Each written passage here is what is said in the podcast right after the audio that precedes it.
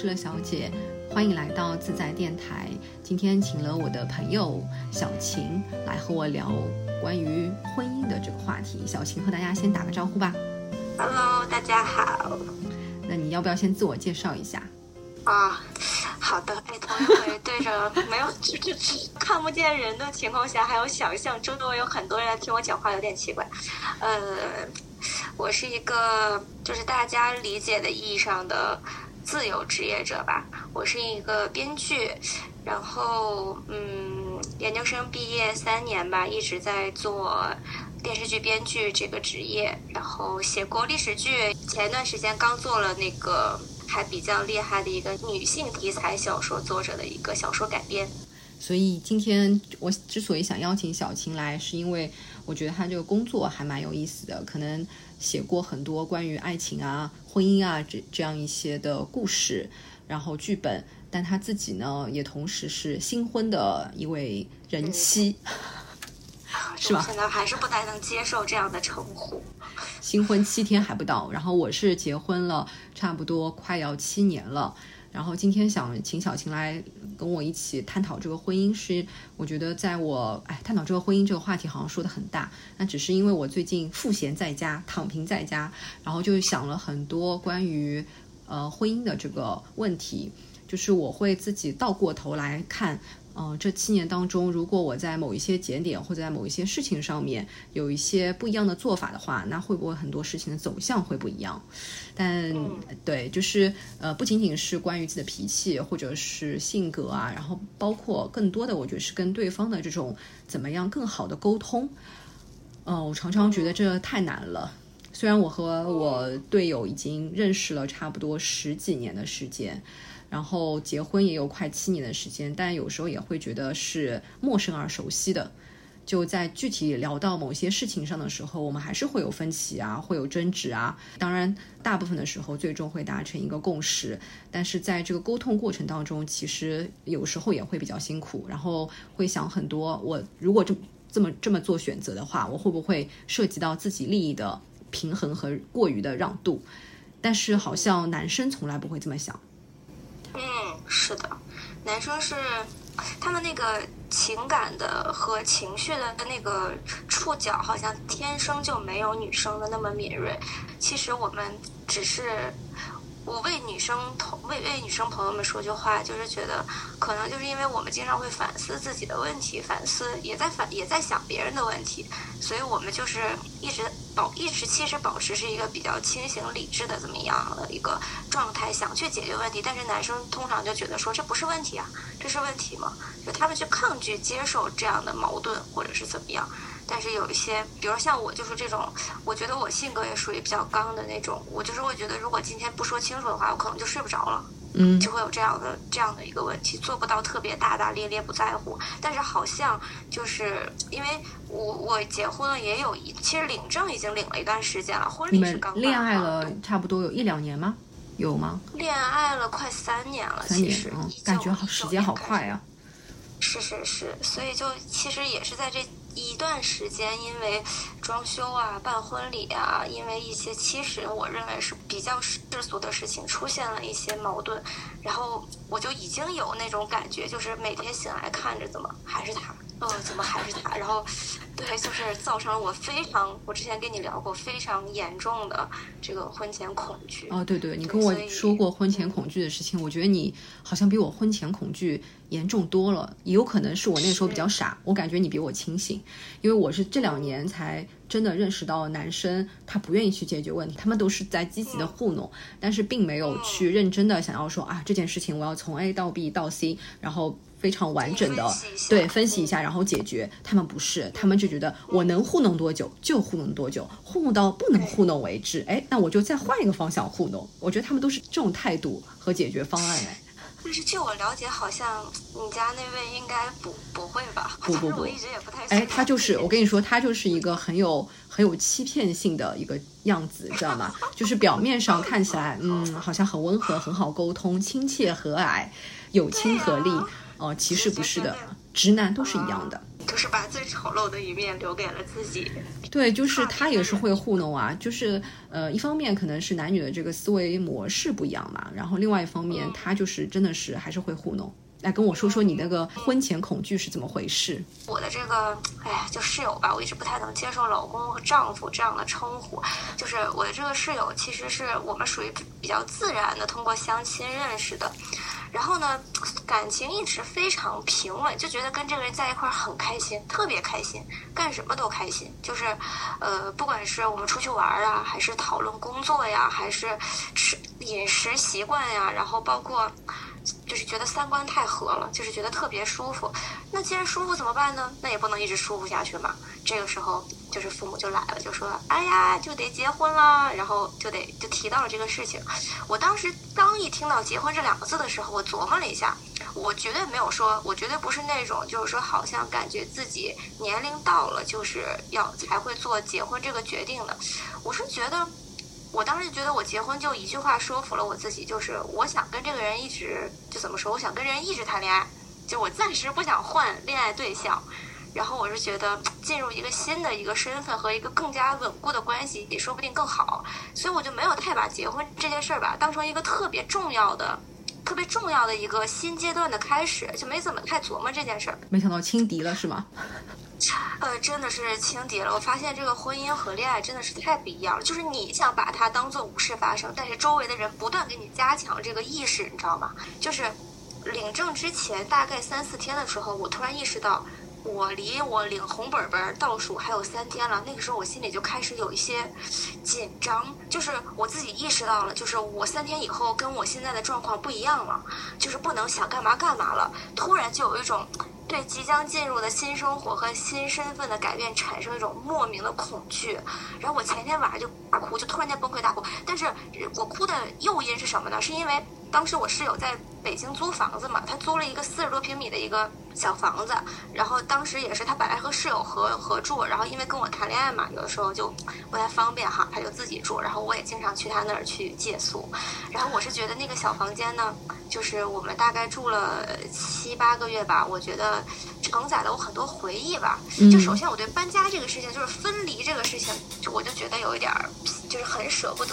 就是很难舍。我就因为这个先哭了起来，但是我后来发现我哭的特别凶，就那天晚上哭了好长时间，就大排毒啊，就是好久没有那么哭过了。然后。我不敢跟他讲，就是我在哭的过程当中，我的脑海里闪出了很多熟悉的金句，就是我在想，从明天开始，我从此要被婚姻套牢了，我从此没有了自由，什么什么，我只能对一人忠贞，什么结婚就不是两个人的事儿了，两个人家庭的事儿了，从此责任重大，巴拉巴拉，就一堆这种我非常熟悉的金句。然后第二天去了民政局以后，我就肿着眼睛又很丧，就听着那个叫号一个一个快叫到我。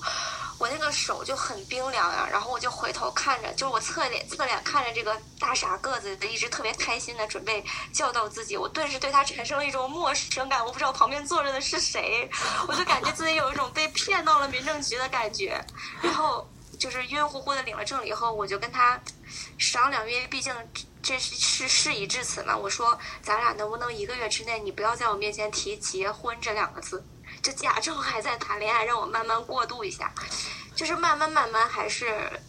这个情绪还是过度了。但是我现在在回想，就当时自己的有这些想法，还是觉得可能真的是身边接触到的这些关于婚姻的一些负面的信息，包括现在好多大家的一些生活当中的一个现实，确实给我造成了一些心理暗示，就是不好的心理暗示，就是确实让我对。就让我们这代人吧，好多人就是对婚姻其实没有那么多的美好的向往。所以你知道吗？就是我身边，我跟你讲过，我有一个朋友是做那个婚礼电影的。嗯。我经常看到那个电影里面，就是男女男生女生新郎新娘在读誓言，讲，呃，最经常高频率用的一句话就是。我从来没有想过结婚，直到我遇见了你，我就觉得这是一句屁话，你知道吗？我就是 我根本就不相信有这种，不相信有这种，这这绝对就是在那个场合才会说出来的话，这是我们写的台词。所以就是我就是觉得我好像跟好多人心态都不一样。那后来我一发现身边好多人谈了七八年还没有结婚，我突然发现可能就这个恐婚情绪在我们这一代人身上是就是非常普遍的一个现象。所以就是慢慢慢慢这个这个心态平稳过渡了以后，呃，我我是不是得讲的快一点？就是然后又到了这个办婚礼，其实。对于这个婚礼，其实我一直也是不想办，就是我是觉得我始终就是不想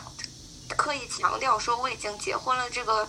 事情嘛，不想强化自己这个意识。就对于我来说，结婚就是多了一个长期的玩伴，就跟我刚才跟你讲的，就是我是觉得我想跟这个人一直在一块儿开心，想一直谈恋爱嘛，其实就是这种，但是老是就是。中国的这个婚姻制度吧，又非常讲究这种大操大办，然后鲜红一片那种，对对对，所以，所以你知道吗？尤其在东北，这个婚俗真的是我太可怕了。就是我我进了我婆婆家，婆婆给我们布置的那一片红，我真的那几天都老丧了。但是，呃，我前一天崩溃大哭，又找了一个很好的理由掩饰，是因为我三四天之前拔了个智齿，你知道吗？智齿 发炎了。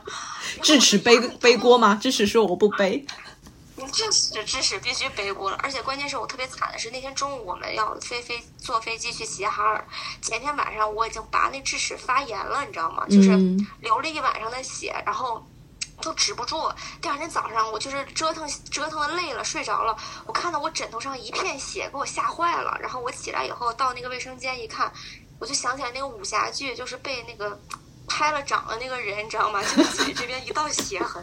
然后我就那天带着这样的心情去了东北，然后结果回了家以后，发现我的床，我们我们住的那个房间，我们的床罩这全是红的，然后我突然就觉得很害怕，我不知道为什么要这样。但是男生就就你刚才说的，就是男生他觉得无所谓啊，他很开心啊，而且他对我的哭还很不理解，他就觉得。你看我父母做了这么多的那什么，你还不满意？但是我没有办法跟他讲，就是我的这个心里的难受，是因为我其实一直没有很好。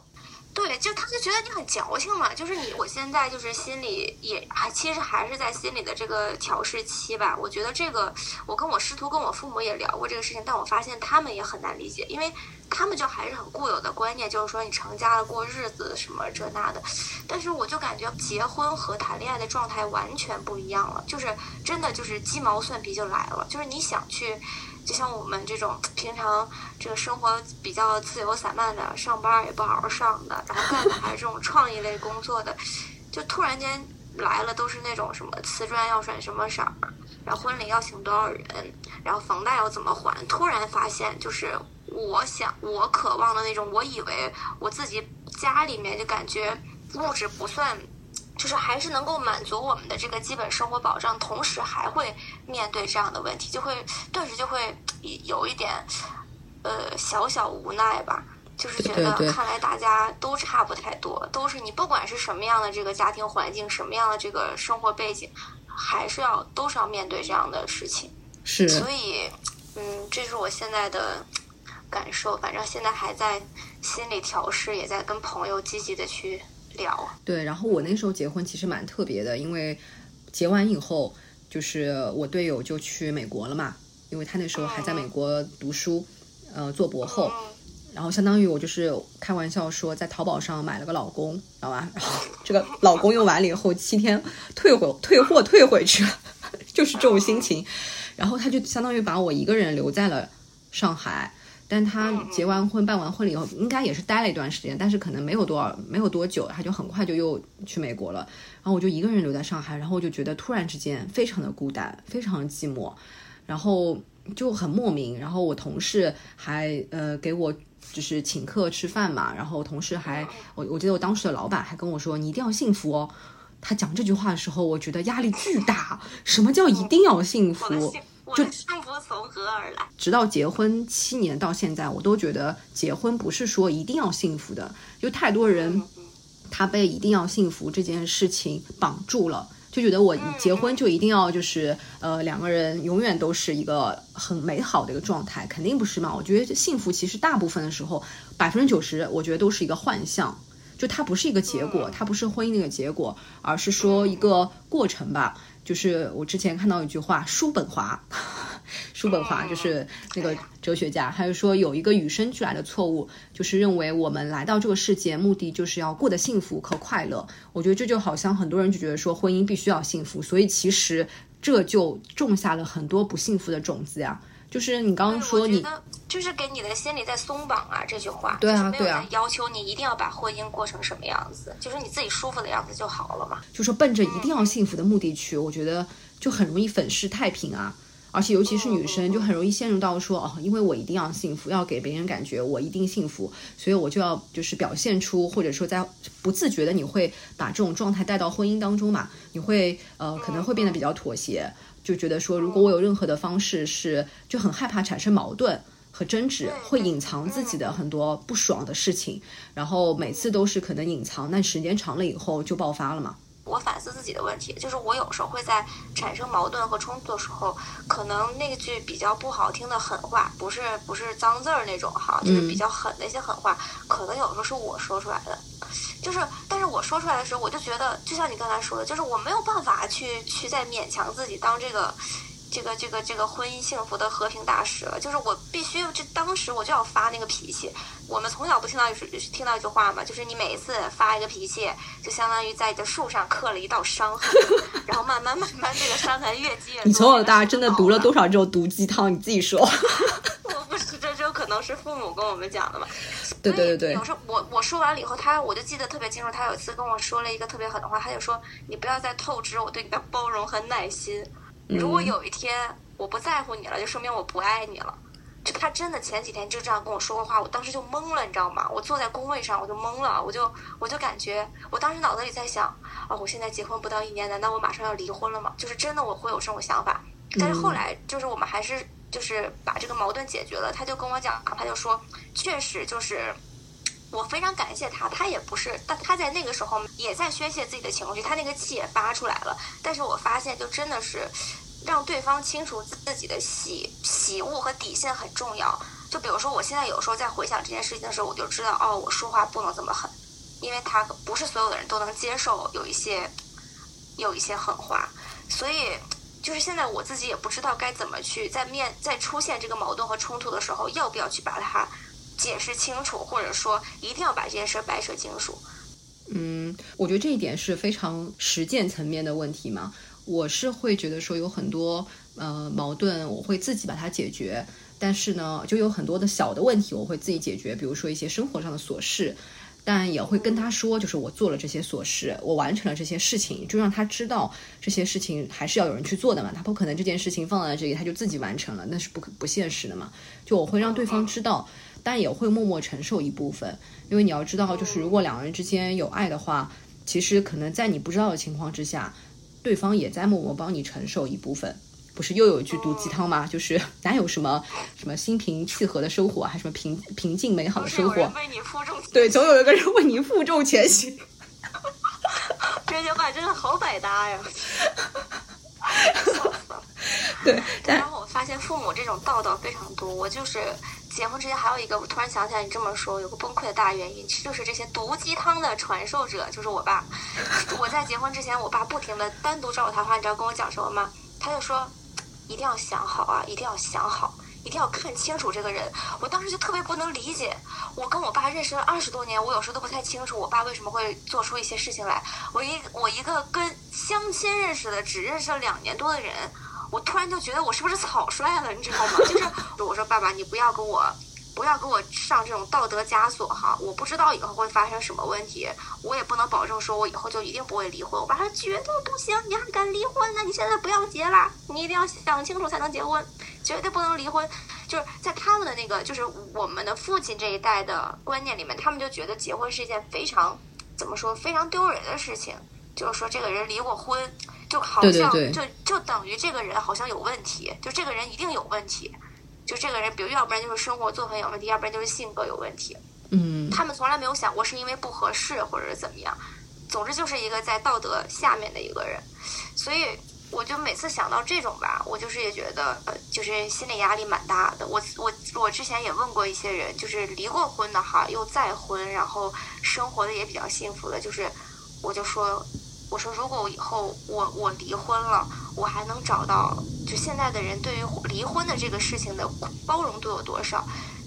走过这条路的人，大部分跟我讲的都是说，现在其实离婚的原因有很多，不像过去了，其实大家对这个事情还是包容度很高的。你看了那个，我突然想起来前段时间看那个日剧，就那个什么大豆田永久子和他的前夫是啊，我还没看呢。有句台词，对他有，我跟你说，它里面有句台词写特别好，他说，呃，路上捡了一千块钱拿去花掉是犯罪，但你就算离一百次婚也不是犯罪。哎，我就觉得，如果说我在结婚之前有这样的人在我身边说这句话，我觉得我可能面对结婚。走到民政局的那个脚步可能会更坚定，会更有勇气。就我不会担心说，我离了婚对于自己来说是一个非常大的一个很崩溃的一个事情。所以就这一点也想和恐婚的或者是在犹豫的要不要迈进婚姻这个新阶段的一些九零后。想分享这件事情吧，其实没有那么恐怖。对，然后我当时是后来是这么说服我自己的。当时呃，决定要结婚的一个很重要的因素是，嗯，就是我愿意和这个人一起成长。嗯，就是你可能觉得呃，你和 A、B、C 就是张三李四都可以在一起。但是你就像你说的，你可能有些人只是想跟他玩一玩，或者说有些人觉得哎相处起来还还蛮舒服的。那我和就是为什么选择结婚，是因为我觉得我们俩可以一起成长。嗯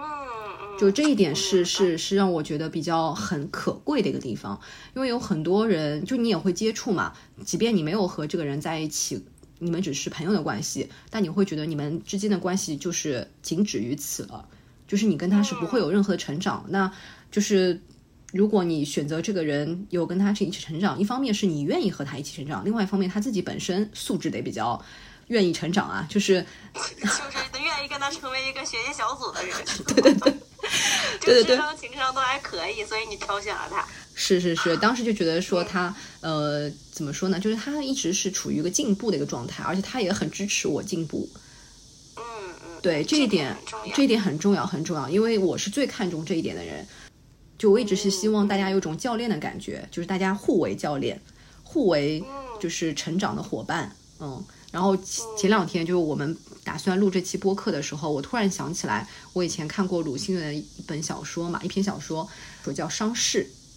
嗯嗯。对，他的写的背景就是在。呃，五四时期，一对新所谓的当时的新青年男女嘛，当时的人的觉醒意识，个人的觉醒意识已经起来了，就觉得说我们要反对破除封建礼教，我们要反对什么包办婚姻，大家可以自由恋爱，然后结婚。然后这对男女呢，就是还蛮，我觉得是他最后其实是个悲剧，就他们是因为自由恋爱结婚，然后不顾父母反对出来，然后甚至是当掉了身上的女生当掉自己身上唯一的精气，然后租了一个很小的。比较破的房子，结果呢，到了这个房子里面之后，本来以为说，哎，我们就是从此以后就是过上了非常自由的生活，但是没想到这个女生在真的同居以后啊，他们还没有领证，就真的同居以后，她就变得呃，每天就是只围绕着家里的鸡、家里的狗，然后每天一日三餐，然后这个男的就是受不了，这男的就是一个算是一个知识分子吧。然后他因为一些就是当时时局的一些问题，也被他所在的的呃工作的地方给解雇了。然后等于他们俩当时就陷入到一个非常窘迫的一个经济环境当中。但这个女生还是一开始还是非常的尽心尽力的，每天为他做饭呀什么的。然后刚开始同居没多久的时候，这个男的还说过一句话，他说：“爱情必须时时的更新、生长、创造。”啊，这句话是说的很好，就我也非常认同这个观点。就我觉得鲁迅先生真的在早在 早在很多年前就已经看清了这一切，太厉害了。这个男生其实他没有做到吧，他还是自己就嗯，在女生很辛苦的家务的时候，他自己只知道躲在房间里面写作、工作。也是在通过记日记来宣宣宣泄情绪，并没有主动通过一些做法。对对，就并没有通过一些主动而这些做法，就是体现了一个小知识分子软弱而又自私的一面，淋漓尽致。然后最后他就和这个女生相当于说了真话，意思就是你已经不像我，就是呃当初认识你的时候，他就觉得说这大半年来你只是为了爱，盲目的爱。然后将别的人生要义全盘疏忽了，说白了就是现在你就没有自己了呗。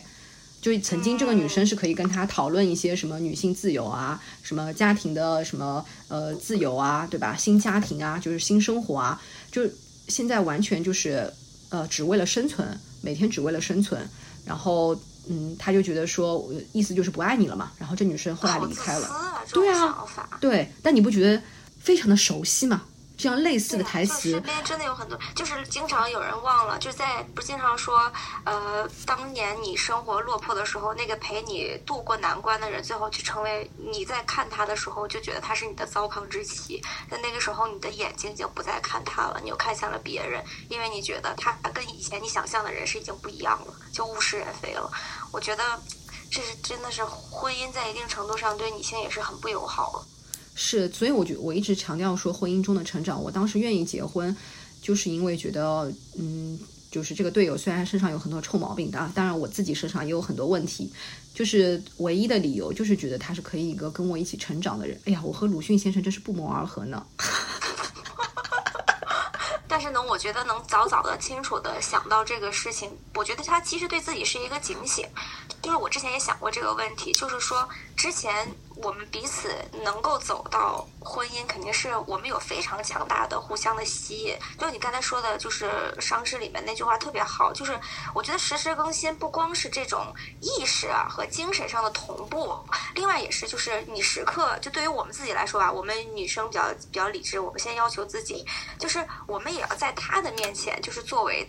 我觉得这个有点不女权哈，但是我是觉得，呃，也比较重要，就是还是要保证自己能够在他面前一直是一个新鲜的一个状态。就是我的意思就是说，可能就是比如说像现在我可能还没有孩子嘛，就比如说以后有了孩子以后，可能像好多这种家庭的琐事，肯定不得已是由我们自己来承担。但是我们要尽量让自己不要不要变得太琐碎，就是还要记得自己曾经是一个什么样的人。就是对对对，能够让他觉得对，让能够让他觉得我不是被生活才逼成了这个样子，我还是有我自己的性格爱好。我只是因为跟你成立了家庭，因为爱你，或者因为什么什么原因，有了变了一种生活状态，我才要做这些事情。但我还是我，我觉得这个还是挺重要的。就是这个是对自己是一个警醒，对，对于他来说也是一个提示，就让他自己心里，让男生心里一直有一个忌惮，就是说，哦，他其实对于我来说还是一个独立的人，而不是我的。我的老婆，我孩子的妈。哎，我觉得你挺清醒的嘛。啊，就一边说着，突然间好像又有了一些勇气。我觉得这种就是不能老给自己那种角色感的那种，就是一种灌输，就是我是别人的老婆，我是别人的妈或者怎么样，我还是我嘛，对吧？我有自己的梦想，有自己的作息，有自己的工作。就是不管你和一个人在一起的时候，或者你将来想要做母亲，有自己的小孩，就是你内心的秩序，我觉得这是最重要的。就如果能把为内心的秩序维持住，其实都挺好的。我我插一句哈，就是我突然发现，就是我说一句不该说的，就是我觉得我已经很乱了，没想到有人比我还乱。就是我感觉，就真的谈恋爱的时候，这个人真的不 care，因为我可以在这住，在他那住一两天，但我再回自己家嘛，我自己周围的东西是干净的，是摆好的就好。但现在我们住一起了，你会发现你自己的空间被另外一个人侵占了，而且。这个人还会把你的就就是说，不光是心理秩序啊，就是你的生活秩序把你搞乱。而且他是男生，大多数都是没有办法太好的照顾自己生活的人。而且他是，就你刚才说的，就是他们是非常能凑合的。他们就觉得你这个标准要求太高了，他达不到。你你只有两个选择，要不然你就选择跟他一起又脏又乱，要不然你就选择帮帮他收拾了。就是没有办法一直要求他说你必须把什么什么东西干好。所以我这个时候就是。还是要夸一下我的室友，就是百分之六十的时候，他还是愿意跟我一起收拾一下的。我觉得，嗯，就是这个学习小组的这个成员啊，哈，就是他这个素质还是很重要的，就是他能有一个互帮互助的精神，还是很重要的。对，还有就是我觉得到了一定程度，不仅仅是学习小组的这个成员的素质啊，还有就是互相尊重。嗯，对，因为爱。多半时候，男女之间、异性之间的这种爱和你父母之间爱肯定是不一样的嘛。异性之间的爱，多半时候我觉得还是跟荷尔蒙相关嘛，这种激情相关。但是到了一定程度，比如说七年、八年、十年了，其实就是你们互相尊重。有时候你在做一件事情、说一句话、做一个决定的时候，你有没有尊重对方的需求，或者你有没有感受到被尊重，这一点我觉得很重要。嗯，就是反正结婚以后，你的很多的状态真的是。嗯，会很不一样吧。然后我觉得也很难得出一个所谓的一个幸福婚姻的模板，因为每个人的，呃，状态是很不一样的，每个家庭遇到的问题也是很不一样的。嗯，但我觉得有一点很重要的是，你要坦然面对婚姻当中的缺陷，就是对方的缺陷，然后你自己的缺陷。就很多时候，我发现，就我观察一下，我身边有一些看起来就是还蛮不错的，呃，婚姻或者情侣，然后谈着谈着，过了几年跟我说他们要分手了，他们要离婚了。嗯嗯，对，就我不知道他们在，因为每个人的婚姻都很复杂嘛。但我不知道他们在就是这个过程当中有没有去暴露彼此的缺点。就我是一个很很容易就非常喜欢，我甚至会主动揭短。就是我也是这种，对，最毒最比较毒了。对，就是揭我自己的短或者揭对方的短，我觉得就是要把就是人性中 最丑陋的一面暴露出来，因为这很重要。就是你有时候会给自己一个心理暗示嘛，就说白了，你是已经把所有的事情都想到最坏了。就我会，我不以恶意揣测别人，但我会把事情想到最坏。我是这种类型的人。嗯，其实这种挺好的呀，就是你自己相当于你都想到了最坏，其实你没有一个就是一个幻幻象的一个预期，但是你觉得这个人在你面前暴露出来的都是缺点，偶尔他有一些让你比较惊喜的一些做法，反倒是会加成的，加成你们之间的感情。对，因为没有更糟了，然后偶尔来一个好的，是吗？对 对呀，就是让偶尔偶尔来个好的，觉得哎，好像跟自己想的不太一样哟，好像还挺好哟。但就是如果不涉及到原则性的问题，很多事情我觉得是可以大事化小，小事化了嘛。但如果涉及到一些呃你自己认为的原则性的问题，就每个人的原则肯定是不一样的。但如果是你认为自己认为的一些原则性问题，那我觉得一定要大胆说出来呀，大胆说不，不然的话可能。就时间长了，累积的久了，你会觉得很多呃矛盾其实就是在这当中爆发的，呃，就是又回到鲁迅的那句话，就是爱情必必须时时更新、生长、创造。就我觉得创造前面应该还要再加一个定义，就是一起创造，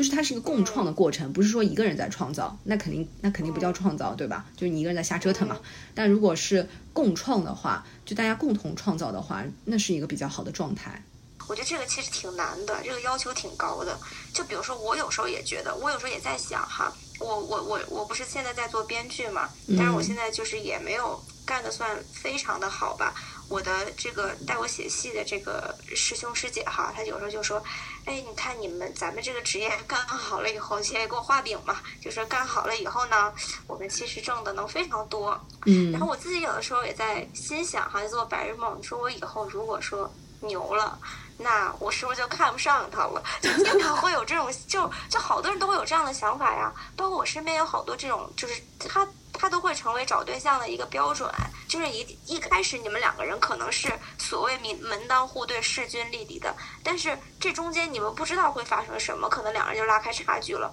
那我怎么去？弥补这中间的空档呢？我怎么才能还能用当初那种比较平等，像你说的比较尊重的一个平视的一个角度去看你身边的这个伴侣呢？我觉得这个其实要求是挺高的。呃，我是这么想的，没有什么，呃，就不存在一个什么生活的答案啊。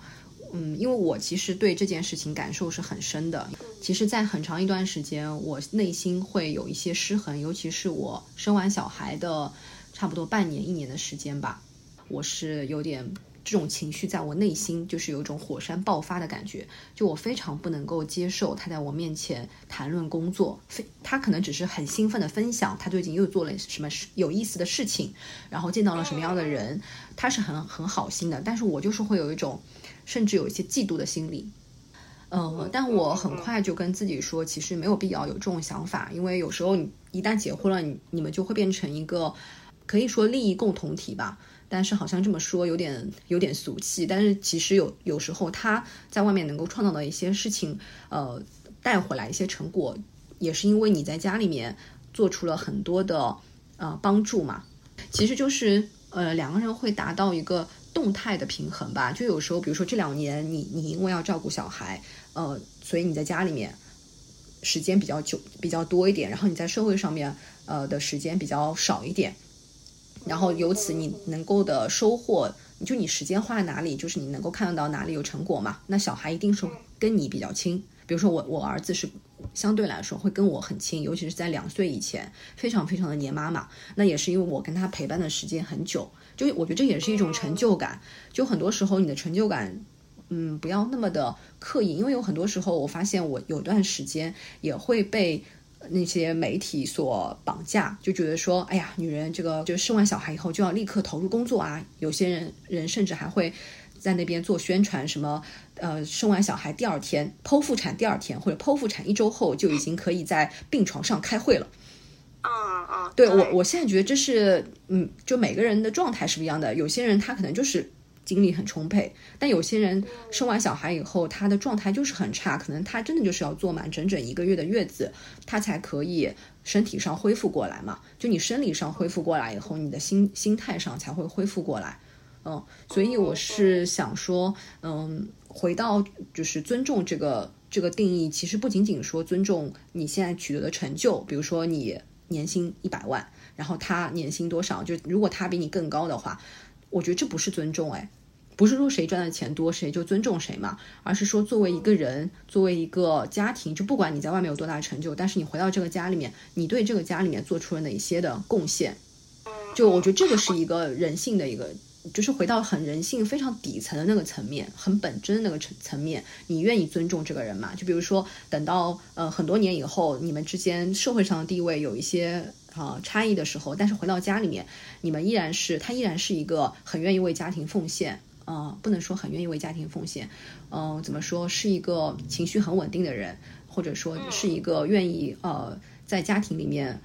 心甘情愿的付出，然后没有什么怨言，是指。完全是他心甘情愿的付出，然后而且这种付出是得到大家的喜欢的，就得到家庭成员的喜欢的。那我觉得可以证明本身就是一个很棒的人，而且这种品质，我觉得比你在一个呃公司里面得到老板的赞赏或者什么 KPI 达标了，这种品质其实是更难得的。嗯，就你刚才在说这个事情，我就突然想到，就是李安哈，就咱们都知道，就是他。到美国以后，他其实嗯大咱们现在大面上讲的大多都是男强女弱的情况比较多嘛，呃，但是在李安身上发生的就是他老婆要比他强得多嘛。我记得哈，他老婆好像是伊利诺伊生物学博士还是化学的博士。对，我忘了是物理学还是什么生物学的一个博士嘛，是留校任教的，而且他工资还有他这个科研经费、科研的这个这个这个收入啊是非常丰厚的。但是李安就是一个，其实就是一个一直对我们来说是一个当时很不成功的一个自由职业者嘛，就是他这样默默无闻了八年，然后带着两个儿子，然后嗯给别人写的写剧本，然后来卖钱。但是我是觉得。就是我，我通过他这件事情，有时候也在反思自己哈。我看他的那本自传，他一直在讲，他就是说他自己一直是一个头脑非常清醒的一个人，嗯，他自己从来没有被这种情绪淹没。就是你想他在那个地方，肯定好多，他是个男男的呀，而且那个时候想是二十多二三十年前，那个时候的舆论肯定比现在要恶毒的多。就是但不一定，因为我他虽然是个台湾人，然后他的家庭也非常的传统，他爸爸好像都是老师还是什么小学校长，就是他其实是出生在一个极其传统的台湾的那种家庭里面。但是他们在美国，其实在美国的话，你可以就是和自己的原生家庭之间距离很遥远。明白吗？就那我是觉得那种社会是不是也会？我没有去过美国，不知道那边是不是也会有这样的想法。我总觉得这种男人出去挣钱，可能是一个比较普遍的，大家认为的一个东西。嗯嗯嗯，就是软饭硬吃嘛。对对，现在经常说“软饭硬吃”这个词嘛。但是他通过这八年的。生就是就是这八年，人家三个就是好好生活了，所以八年之后他迸发出来的三个就是旷世名作家庭三部曲嘛，就是在讲嗯一个一个东方人到了一个西方产生的这种文化的碰撞，非常深刻。是，对他并没有成为一个煮饭老公公。反而有了一个这么深，有了这么几部这么深刻的作品。有时候想想这个，就觉得，嗯，还是有榜样在前面的吧。就是不管你是什么样的一个生活状态，你不要刻意去，呃，跟他去抗争，或者所谓的我们说去矫情一些什么，还是要，我觉得要还是要去感受生活，给你自己带来的一些好的一些方面，积极的一些方面，不要让自己。去和这个社会所谓的标准去达标，我觉得这是一个对自己很很不对自己的不尊重吧。我觉得是是是，苛求自己，嗯，就是千万不要把一些外在的什么薪水啊、月薪啊这些东西全部都带到家里面来。我觉得它是你们的这个生产资料，就是你们可以拿这些钱去过更好的生活，或者去甚至换一种什么生活方式，这些都可以。但是你不能把这些呃事情，把这些外在的一些标签贴到你们相处的这个过程当中。那谁谁赚钱多，谁就我觉得这只是社会的分工不同嘛。因为你要知道，真的一个女性她要全职在家的话，她相当于身兼数职，她的薪水是很高很高的。对吧？而且尤其是比如说你是本科毕业、研究生毕业的这种，你回到家，你如果去别人家带孩子的话，又要做家教，又要做保姆，对吧？你这个薪水是很高的，甚至可能月薪比你老公还要高。嗯嗯，就是看你换一个角度怎么考虑问题了。而且我觉得还有一个重要的原因，前几天我跟朋友也在聊，其实我觉得这个朋友圈现在特别害人。嗯，就是你自己没有想去，就是我是一个特别厌恶比较或者什么样的人，但是有的时候确实你在一个你自己相当于，比如说你事业或者是你生活状态的一个停滞期或者是低潮期的时候，你看到好多朋友圈里面的一些所谓晒出来一些东西，我觉得还是会给自己心里很大压力的，就是会会有一种就是说别人都过的是这样，而你现在是这样，就是我自己反正在之前那些。之前在在婚前吧，就是还是挺受这种这个这个朋友圈的一些一些毒害的，就是会觉得，呃，自己不如谁谁好，就是会有这种心理的压力在，所以我就觉得还是过好自己的，不要和别人太多的去比较。晒出来的不一定是真实的嘛，对吧？对，晒出来不一定就晒出来幸福不一定是真实的。当然，我们也不能恶意揣测人家，就是，就是可能有些人他愿意晒，就是他可能在那个当下很愿意分享自己幸福的时刻。但你要知道，他没有晒出来，也有很多鸡毛蒜皮、鸡飞甚至鸡飞狗跳的那个时刻嘛。嗯，我觉得就是你要。因为朋友圈它只是一一个你生活的一个截面，它还不是缩影，它只是一个截面而已，它根本没有办法去定义你整个的人生跟生活。嗯，所以幸福很多时候是被比较走的，就是你比较着比较着，感觉幸福就离你而去了。没了。我觉得这个说的很对，就是我是一个不太喜欢、不太喜欢跟伴侣表达什么的人，就是觉得。就是这么说，我也觉得自己有点自私。就是我是好多事情是喜欢自己跟自己分享，不特别喜欢跟，嗯，因为像男生哈，他本来不是很敏，对很多东西不敏锐。我说了以后，像你说，就是一拳打棉花上，我说了以后没有意义啊。所以我就觉得，嗯，保持自己的一些性格的特点，保持保护自己的一些性格当中的。棱角是挺重要的，对对对。如果以后所有的事情，本来这个本来每一个人在呃进入这个婚姻、进入工作以后，好多东西都是会被磨平了。如果你突然有一天发现你自己连自己都不认识自己了，我觉得是一件挺可悲的事情。嗯，其实呃，有时候也不能都怪婚姻背的锅，有很多人没有结婚，他也会在这个社会当中慢慢的。呃，可能会失去自己，就是也会被抹去棱角，会有一天走到一个自己都不认识、陌生的一个状态。嗯，所以有时候也不能全让婚婚姻背锅，对不对？就是有清醒、有觉知，这些是你自己可以做到的事情，就是自己可以实时提醒的事情。嗯，有时候跟婚姻制度也并没有绝对的联系，而是说你到了一定年纪以后，你可能就不由自主的受到一些社会上的条条框框束缚，然后你也会受到这些，就是。作用与反作用嘛，就你也会反过来要求，就是自己的生活也必须要达到这些呃条条框框，这些所谓的 KPI 啊，那些目标啊什么的。这个时候其实我觉得是蛮危险的，这个跟你婚姻和没有结婚有没有婚姻这一点还没有绝对的联系。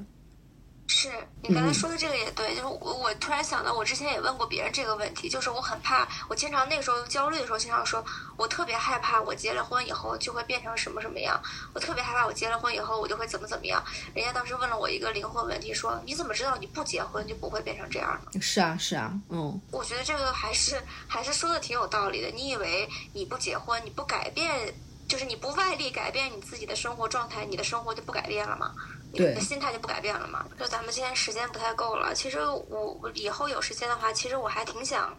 跟你聊一聊，就是增加家庭成员的这个问题，就是生孩子的这个问题。就是我发现身边好多，其实我就觉得我像我这种。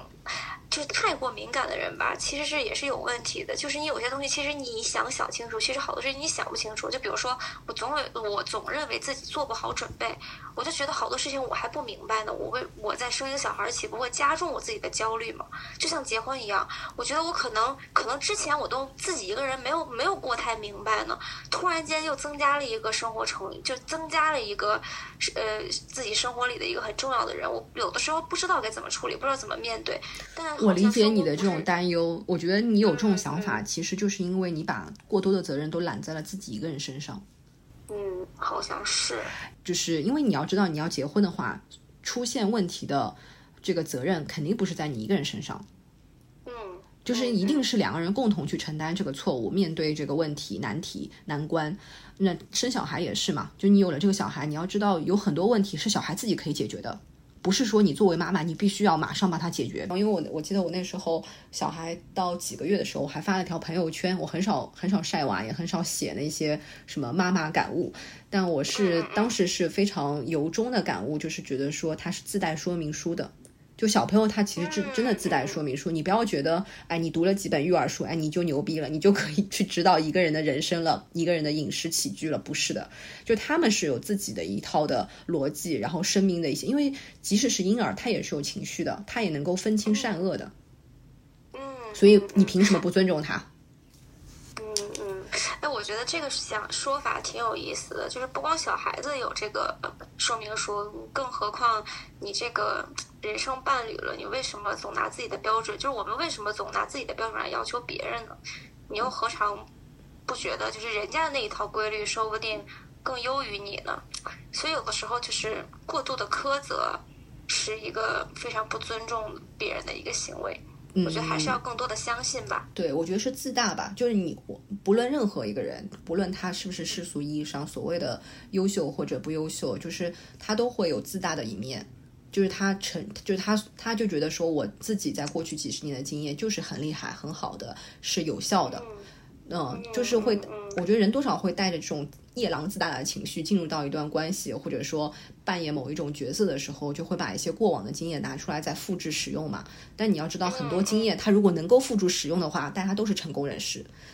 嗯，是的，是的，就是大家就还是就是觉得自己好像比别人更清楚。对，嗯嗯嗯。好的，我觉得我们今天已经哇聊了很久了。但是我是觉得，其实聊了好多事情，自己是比较开朗起来了，就是没有那么惧怕这个新身份或者是新生活的这个到来。就是我们还是要多观察生活，而不是说我们要控制生活。对对对，嗯嗯嗯，婚姻中也是，就是你多观察对方的一些感受，静心的感受吧。然后也不是说，而而我还有一点感受的就是，结婚的时候你不要觉得自己可以搞定所有的事情，有时候你把这件事情解决了，但是他没有跟上你，其实你们也还是白搭。对，我觉得这个说的很对，就是你以为你用这个方式能解决，但你发现那个人不配合你也很难，就你选择的方法不一定是一个，不一定是个能解决问题的方法。嗯，还是要两个人共同寻找两个人一起舒适的方法，很重要。是，而且当那个把责任全扛在自己肩上。对对对对对，千万不要把责任扛自己肩上。嗯。适当的糊弄还是有用的。对，所以我就也是想跟所有的这个，不管是想结婚还是不想结婚，还是想 可能现在这个时候对婚姻有一点恐惧，跟我之前一样的朋友们分享，就是我是觉得，我觉得。那句话，就刚才我说的，就是我自己那个感感悟，还真就真的挺深刻的。就是我是觉得，你就把这个人当成你自己身边的玩伴就好。就是是你跟这个人是一年、是五年、是十年，还是一个月，还是一辈子都不重要。就是你一直是你嘛，就是你把他当成，就不管你身边换了多少人，就是你永远要。通过这个人来关照自己，发现自己的问题，不要让自己重复犯错。就是你发现自己的这个性格当中问题去纠正，让自己越来越舒适，你身边的那个人才会越来越舒适。我觉得这个还是蛮重要的。今天很开心跟小青聊了这么多，我觉得就婚姻到了不同的阶段状态，人的诉求会不一样，或者你成长的这个呃状态也会不一样。但最重要的就是刚刚小晴说的，要找到一个让自己舒服的一个呃状态，然后才会让你们这段关系，让你这段关系当中的另一半也会更加的开心快乐。我觉得快乐是人生的第一要义啊，别的都不重要。好的，那今天。就到这里结束吧。那我们下一期自在电台再见。然后我们所有的节目都可以在喜马拉雅跟呃荔枝上面都可以搜到还有有小宇宙上面都可以听到。好那我们下期再见拜拜。